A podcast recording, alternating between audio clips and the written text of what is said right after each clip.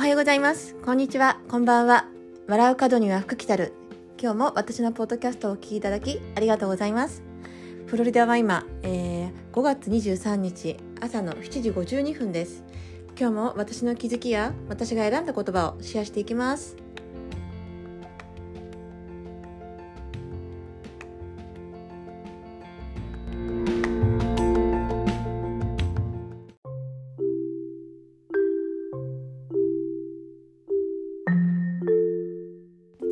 はい、えーそれでは今日は私が選んだ言葉からあの今日もですね今日も私の選んだ言葉からシェアしていきたいと思います。えーとですね、私昨日あのインスタライブをソロのインスタライブをやらせていただいたんですね。自分のことをあの話したりとか。その時にちょっと紹介させていただいた本があってあの林修さんの、えいつやるか今でしょ」っていうあの結構十何年10年以上前にあの流行った言葉？いい今でしょっていう、うん、あの林先生の本なんですけどこの中にすごい良い言葉があって私もなんか気がついたらそれを自然とやっていることが多かったんですね。でそんな言葉をちょっと今日はあの言葉というか、うん、文をシェアさせていただきたいと思います。えっ、とですね逆算の哲学。えー逆逆算の哲学っていうのはまず想像力を駆使して最高のイメージを作り上げること。丸にそのイメージに向かって満足のバランスを考えながら物事の順序順序付けを行うということになります。世の中にはまず走れ。それが一番大切だな。大切だなどと煽り立てる人がいます。それは大きな間違いです。まずどんなに忙しくとも一旦立ち止まって成功をイメージしそこから逆算してやるべきことをやるべき順番でやっていく人がうまくいくのです。僕自身順番を間違うなよと自分に語りかけることは珍しくありません、えーもちろん一旦成功のイメージが出来上がったとしても準備を進めるうちに変更を余儀なくされることはあるでしょう。しかし成功のイメージがしっかり出来上がっていればおかしな変更を防ぐこともできるのです。つまり単なる自己満足のためのえー逸脱を防いで満足に向けての適切な修正が可能になるのです。あの世界を代表する映画監督であるスティーブン・スピルバーグ氏はこう言っています。ラストシーンから書く、えー多くの人の称賛。すなわち満足を獲得してきた巨匠ならではの本質を知り尽くした言葉だとは思いませんか？はい、えーこれはあの林先生のそのいつやるか今でしょの本からあの選んだ言葉なんですけどちょっと私が昨日あんまりうまくが逆算のことについて逆算の哲学についてあの説明できなくてなんかこうモヤモヤしたままだったんですね今朝起きてちょっとなんかこう昨日の逆算の哲学もうちょっとうまく話せたらよかったなとかって思っていたことで。こう自分の中では頭で分かっているんですけどやっぱりなんか言葉にするのは難しくてあのそうですねあのイメージ、私の場合だったらこう絵を描くこと何を描くかっていうことがはっきりしている先最初に何を描きたいかっていうものをはっきりしている形が大体見えていないと描けないんですね。いくら綺麗な紙があったりとかいくらいいペンがあったとしても自分が描きたいものがもう頭にイメージができていないとそこにはたどり着けない余計なものを描いちゃったりとかあのずっとそこのままなんていうのかな書けないまんま立ち尽くしちゃうような感じになってしまうのでまず書きたいものをしっかりと頭の中にあの描くとかもう書きたいものをどこからかピックアップちゃんとしてきてそこに目の前にその書きたいものを置くとかそういったものがないとゴールがこうその時その時変わっていってしまうような気がします。あの私今までこうやっぱりこうなんていうのかな何もてあの考えないで始めたことってやっぱりゴートゴールにたどり着けていないあとはちゃんと頭にこうイメージができていないことに対してはやっぱり不安しかないと思うんですね。だいたい私もなんかこうやるって決めたらもうそこにはなんかこうややりたい結果っていうのが見えてたり映像に見えてたり頭の中に結構クリアになっている。でそこに対する不安っていうのがなくてただもうそのそこにたどり着くために必要なことをどんどんどんどんこうあの逆算してやっている感じ、うん、そこに一歩でも近づくためにどこどこから始めたらいいのかなってことがあのクリアになっている、うん、だから走り出しちゃったら結構意外とこう何て言うのかなもうまあなりふり構わずというかこう自分のもう髪の毛はもうぐしゃぐぐしゃぐしゃになっていても 結構それでも平気で走り続けているんですね。あの、うん、でもその時間が楽しくてワクワクする、うん、少しでも早くそこにたどり着きたいっていう気持ちとやっぱりこう必要なことが分かっているから一つ一つクリアしてた時にあの自信を持ってチェックできる、うん、それはなんかこう私はこうまあ若い頃にこう研修だったりとか20代の頃にかなりあのそういったセミナーだったりとか受けさせていただいてあの自分のこうコミットメントだったりとか仕事に対するコミットだったりとかあと、うん、あとはその戦略だったりっていうのにつながっていくのかなと思ってその、まあ、目標をクリアするためにどういった戦略を立てるかとかそういったこともなんか結構研修であの受けていたんですね。だから今こう私はコーチの方をつけていないんですけど若い時にそうやってコーチングというかあの常に先生がいてあのその人たちの元でこう働いていたからうんなんかこう今はその時の感覚を取り戻して自分に対してこう課題を与えてあげるとか、まあ、一つ一つ課題をクリアしていく中であの自分にこう自信がついていってで自分がやりたいことっていうのもその自信を自信だそのやってきたことその繰り返しやってきたことを集大成みたいな感じであの、うん、あ今だな時が分かる？自分のタイミングっていうのも分かってくると思うんですね。こう、うん、もう最初からこうパッションを持ってとかやったこともないことをいきなりパッションを持ってやるってできないと思うんですね。だからやっていたことだから、まあ、そこに対する愛着だったりとか自信だったりとかなんかこう揺るがないこう自分の気持ちっていうのがあると思うんですけど私は人から与えられたもとでこれを持ってパッションを持ちなさいとかって言われても絶対にそこにパッションなんて持てないと思う。うん。むしろなんかこうなんかこう不安しかないと思うんですね。売れなかったらどうしようとか。お客さん来なかったらどうしようとか、うん、なんかこう何て言うのかな。誰かの誰の誰かのために働いまあ私はお客様のために働いているんですけどお客様にねお役に立ちたいなって気持ちは一番なんですけどこう何て言うのかな。働くことに対してやっぱりこう誰かが持ってきてくれたことにをいきなりパッションを持って明日から働くっていうのは無理だと思う。やりながらやっぱりパッションが生まれていったりとかすると思うのでまあ最初の修行の期間その私だったらこう6年間の利用師だったりとかそのヘアサロンでのマッサージだったりの仕事の経験があってそこに自分がなんかこう、まあ、独立してもやっていけるなっていう自信まずはその顧客の数をエスフェイシャルの顧客の数を実家にいる時にあの家賃が払える分の顧客の数をまずはあの自分の中でいついつまでにやるっていうもう半年以内にこれはやるとか3ヶ月以内にこれはやるっていうなんかこう何て言うのかな、うん、できる目標っていうのをまず作っていて一歩ずつそれを確実にこなしていってできなかった時にやっぱり反省会っていうかこうなんでできなかったのかなっていうなんて振り返ることもするしあとはできた時に早めにできた時になんでこうできたのかなってこと、うん、っていうこともやっぱり考えて次に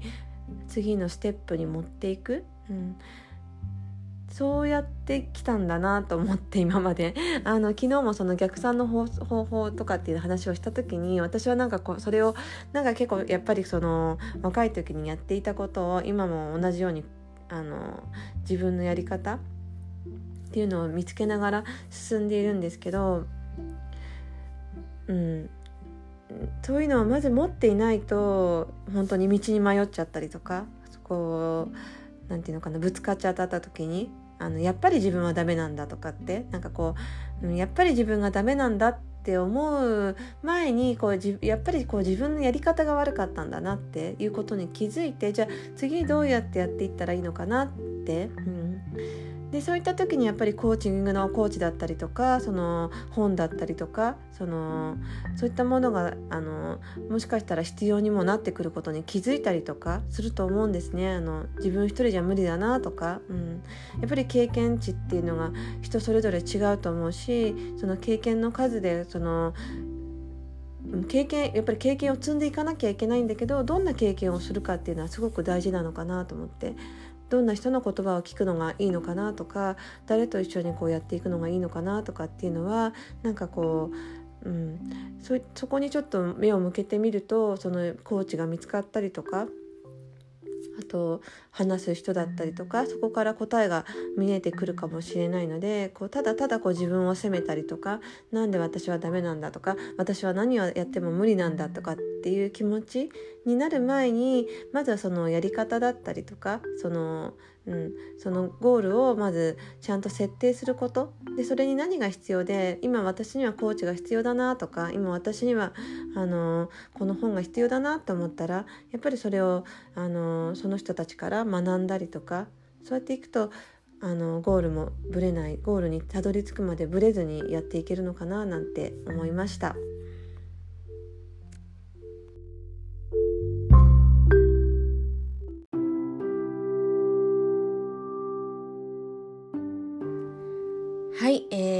最後までお聴きいただきありがとうございます。えー、そうですねあのなんだか楽しいこうワクワクするようなことが毎日起きているんですけどあの昨日もそのインスタライブだったりとかその私本当に話すことで自分の思ってることに気づくんだなっていうこともなんかこう毎日こうあの気がついていてあの、まあ、ポッドキャストすごくやってよかったなって思う一つ思うことの一つでこうインスタグラムなんかもそうなんですけどこうね、中にはこう顔出しするのが嫌だなとかこうあんまりこう自分を主張したくないなとかっていう方とかっていると思うんですけど、まあ、それが本当にこうビジネスにつながるかどうかとかあなんかこう自分がやりたいことにつながるのかなって思った時にじゃあ私が何を今しなきゃいけないこといけないのかなってことがなんか見えてくるのかなと思って。うん、あの私はその「いいね」の数だったりとかフォロワーさんの数とかってあんまりこう意識していないんですけどあの何、て言うのかな自分がこう満足することをやっていてあの1人でも2人でもこう何て言うのかなそれに共感してくれて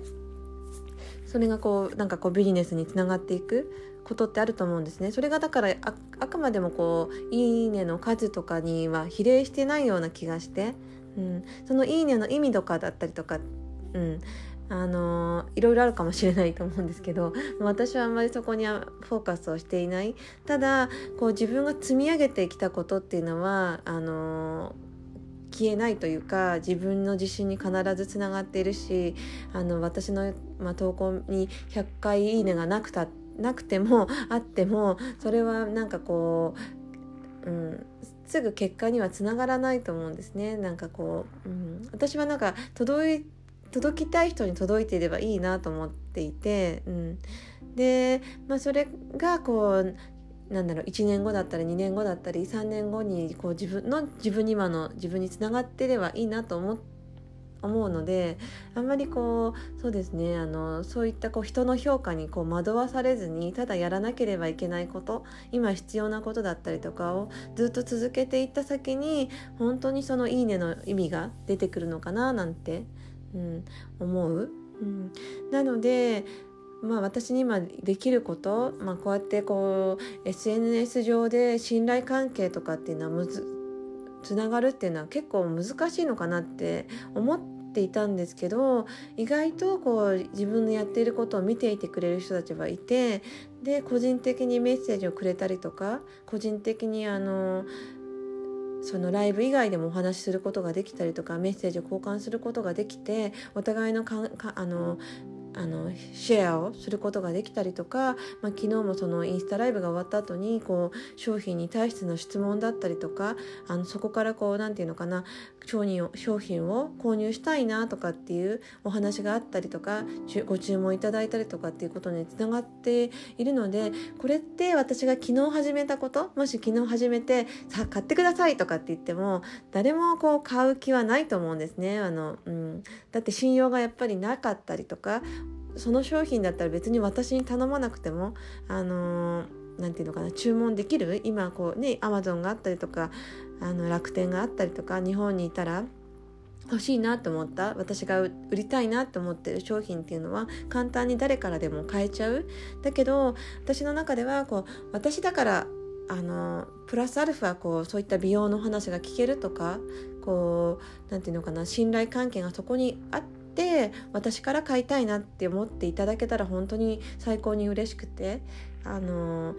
なんていうのかな。私自身もそのまあ、自分が大好きな商品だからそこでやっぱりこう売りたいなって気持ちが生まれてきたし、うん、これがこうどう何でもいいから売ろうとかっていう気持ちがないので、うん、自分がやっぱり自信を持って人のために人の役にあの、ね、人のスキンケアのお役に立てたらいいなっていう、まあうん、完全に、まあ、自己満足なのかもしれないんですけどそういった形でこう豊かな仕事豊かに働いていきたい。うんもう稼げればいいとかそういった感覚よりも私がどう働くかっていうのがこうその自分の豊かさにつながっていくような仕事の仕方をしていきたいなってこうつながりを大事にしていきたいなとか人との関係をあの一緒に一緒にこうなんていうのかな作り上げていくことを楽しみたいなとかっていうことに全て、うん、全てつながっていくというかそこが私のなんか求めることなので、うんまあ、本当に何て言うのかな、まあ、20代とか30代の時とはまた全然違った感覚で今はこうお仕事をさせていただいて、うん、その中で本当に感動することが、あのもっともっと増えてきているので、うん、こういったポッドキャストを始めたこともインスタグラムでこう発信続けていることもとても自分の何て言うのかな、うん、生き方を豊かにしてくれる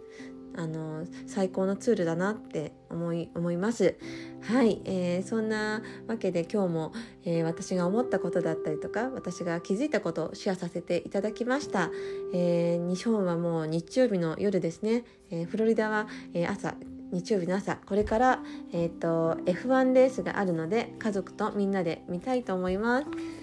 それでは皆さんどうぞ良い週末を。それではまたね。またね。バイバイ。バイバイ。Why are you ちょっとまだ in my room? I told you No.